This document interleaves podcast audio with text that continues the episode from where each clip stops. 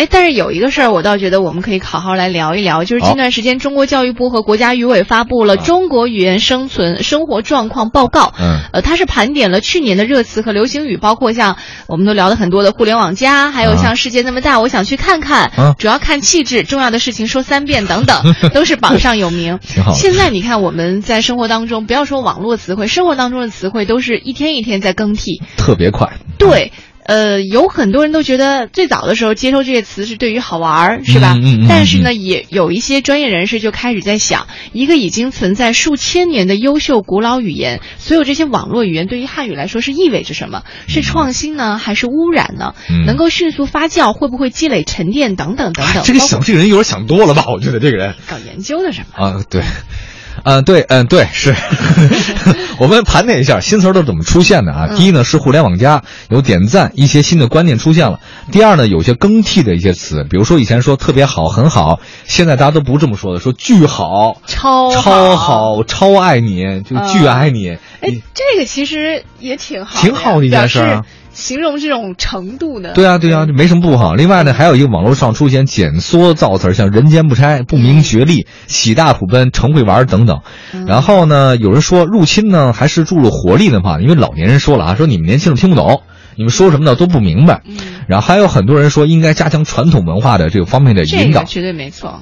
啊，这倒是对，加强传统文化的引导跟这个新词儿跟这是两回事儿。哎，没错，对吧这就跟咱们中国，你看五十六个民族，有各个地方的语言，对我们推广普通话这没问题，没问题人人都说普通话，哎但是我们要会说方言，哎，对吧黄焕点赞，我给你，真的吗 你们不明觉厉，你们纯会玩儿你们。什么意思？听不懂。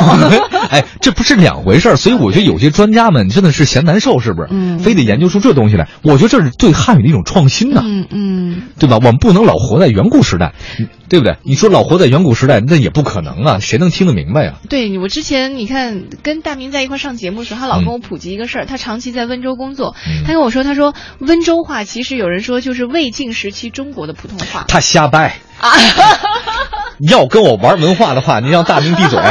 魏晋时期，我可太懂了。嗯中国的这种最早的古汉语根本不是魏晋时期存在的，嗯你要更早一点，你你要说，嗯，唐朝吧。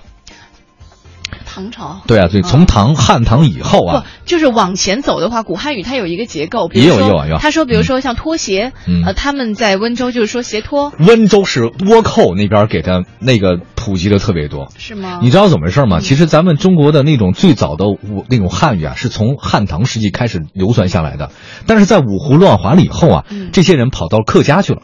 哦，跑对，我们跑到岭南很多对，其实真对真正的其实古代汉语的话，就分了几个派，像岭呃闽南话、胡化石嘛，闽南话温州。也是离闽南很近。哎，闽南很近，但是温州那边并没有太多的啊，它不是魏晋以来的自从有了很多这个倭寇啊，开始到江浙一带去打仗以后啊，就是传播，把很多像福建沿海还有广东沿海那一带的这种古汉语啊、民谣啊、专用词汇，就带到了江浙一带。嗯就这个传播才开始的。哎，你真是，你看像我们客家话里面，比如说，嗯呃，我们晚上一起吃饭好不好？普通话是这样说，嗯但是我们那那边就会说，我们晚上一起吃饭可好？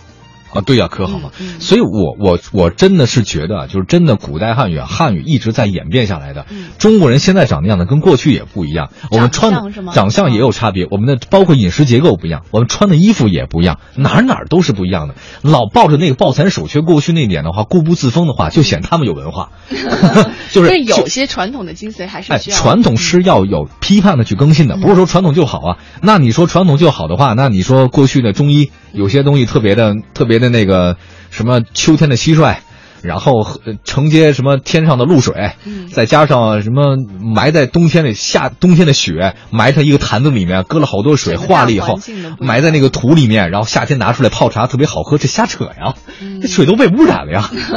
所以，我说这是这是文化传统文化，但是呢，你不能说这个传统文化就是精髓啊，这个传统文化是糟粕呀，嗯，对吧？对，没问题啊。好，来下一个，对，我们这差不多时间差不多了吧？嗯，嗯，哦，没有没有，我就看十人跟你万马力了，哎呦，谢谢你，嗯对。我太爱你们了。